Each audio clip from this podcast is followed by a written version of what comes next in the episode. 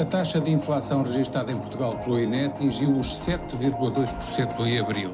É uma das consequências indiretas da guerra, a inflação, e sente-se em vários setores de atividade. É um recorde que já todos notam. Afinal, o que é isto da inflação e como é que nos afeta? A inflação é o aumento generalizado dos preços. A atual inflação iniciou-se com a pandemia e tem-se agravado com a guerra.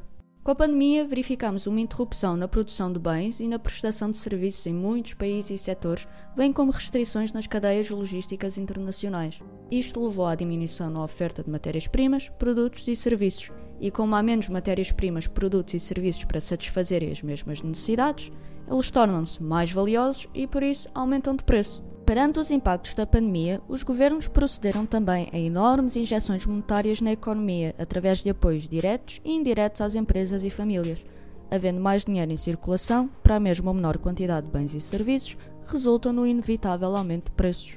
Adicionalmente, com a rápida reabertura da economia pós-pandemia, houve um aumento brusco no consumo que não foi acompanhado por uma retoma tão rápida na oferta, o que também contribuiu para o aumento dos preços.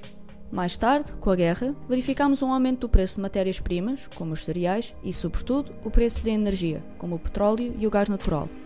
Isto aconteceu porque a Ucrânia e a Rússia são importantes exportadores mundiais de cereais e óleo girassol, e a Rússia é também um grande produtor de energia. Na verdade, o aumento do preço da energia começou ainda durante a pandemia e foi agravado pela guerra.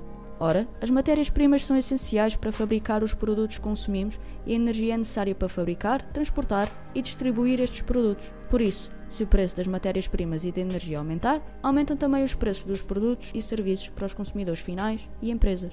Países desenvolvidos tendem a ter níveis de inflação em torno de 2% ou menos, algo que se torna pouco evidente para os consumidores e empresas.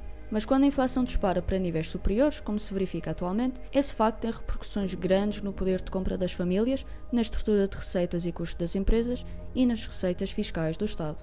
Vejamos os seguintes casos. A Leonor tem uma pequena empresa de produção e distribuição de legumes e frutas e vende os seus produtos a uma cadeia de supermercados.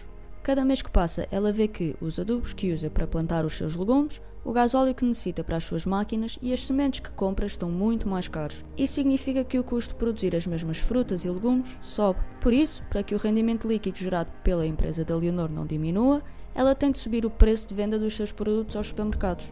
Por outro lado, a Antónia, proprietária do supermercado da vila, compra as suas frutas e legumes à Leonor.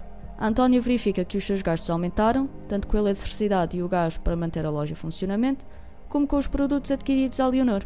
A Antónia, para não perder clientes, pode não aumentar os preços dos seus produtos a curto prazo e assumir o prejuízo, mas sabe que, mais cedo ou mais tarde, terá de os aumentar para que o seu supermercado continue a gerar o mesmo rendimento. Já o Manel é cliente do supermercado da Antónia. O Manel trabalha por conta de outrem e recebe um salário fixo. Com este aumento do preço dos bens, ele verifica que com o mesmo salário compra menos produtos, ou seja, que perdeu poder de compra. Apesar de o Manel ter perdido poder de compra, tal como a maioria dos cidadãos, o Estado aumenta a sua receita fiscal. Tal acontece porque os produtos estão sujeitos a IVA, além de outras taxas que as transações económicas envolvem. Assim, se o preço dos produtos aumenta, a receita fiscal também aumenta. Conclui-se por isso que a inflação penaliza sobretudo os mais pobres e aqueles que têm rendimentos fixos, como salários ou pensões, uma vez que estes não aumentam com a mesma velocidade e proporção que se verifica nos preços. Quem obtém rendimentos variáveis, como os proprietários de negócios, são tendencialmente menos afetados porque podem aumentar os preços dos seus serviços e produtos de acordo com a inflação. Deste modo, a inflação reduz o valor do dinheiro, o que é mais prejudicial para quem tem poupanças não investidas, equivale a um imposto regressivo, ou seja, é mais penalizador para os mais pobres, agravando as desigualdades, e aumenta a receita líquida fiscal do Estado, a não ser que os gastos com salários e custos sociais subam na mesma proporção.